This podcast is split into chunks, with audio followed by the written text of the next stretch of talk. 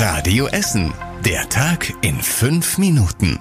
Mit Kai Fedrau. Guten Abend. Schön, dass ihr mit dabei seid. An der Bochumer Landstraße in Steele hat es gestern Abend einen schweren Lkw-Unfall gegeben. Da liefen bis heute Nachmittag die Aufräumarbeiten. Dort war ein 56-jähriger Lkw-Fahrer von der Straße abgekommen, hatte mehrere Autos und einen Bus gerammt. Er war mit seinem Lkw dann auf der Seite liegen geblieben. Bei dem Unfall wurden fünf Menschen verletzt, drei davon schwer. Die Polizei hat am Nachmittag dann aber Entwarnung gegeben.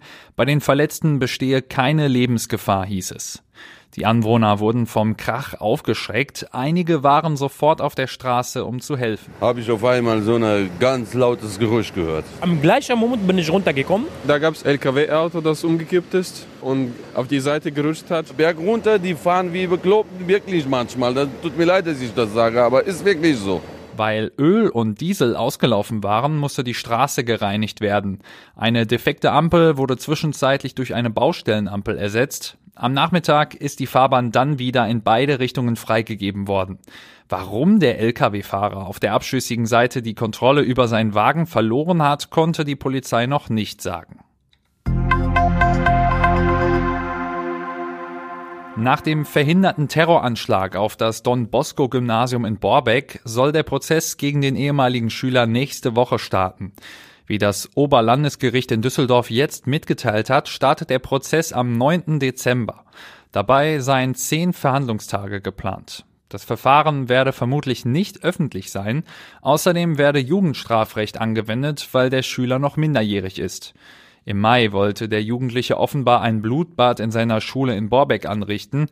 Der Schüler sei offenbar rechtsextrem und habe psychische Probleme. Mehr als 60.000 Menschen bei uns in Essen haben aktuell Schulden. Das steht im aktuellen Schuldneratlas, der regelmäßig herausgegeben wird. Das sind zwar rund 2500 weniger als noch im Vorjahr, Essen ist damit trotzdem immer noch auf Platz zwei der Städte mit den meisten verschuldeten Einwohnern in Deutschland. Bei uns in Essen geben die meisten Menschen in Huttrop und Frillendorf mehr Geld aus, als ihnen zur Verfügung steht. Die wenigsten Schuldner leben in Heisingen. Laut Statistik leben grundsätzlich die meisten verschuldeten Menschen in Duisburg. Im Ruhrgebiet sind die Menschen insgesamt öfter verschuldet als im Rest von Nordrhein-Westfalen.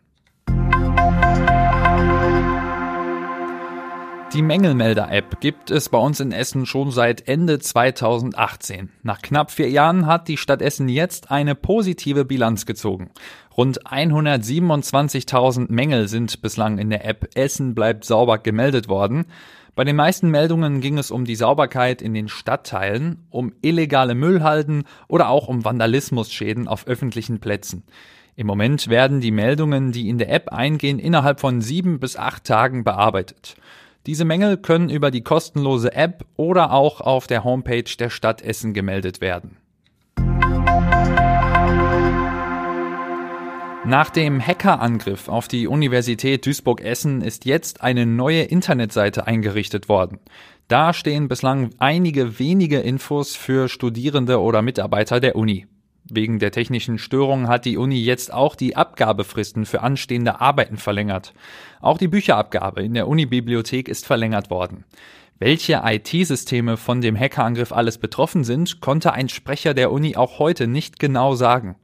Der Betrieb vor Ort auf dem Campus im Westviertel läuft aber im Moment weiter. Auch die Mensa ist weiter geöffnet. Und das war überregional wichtig.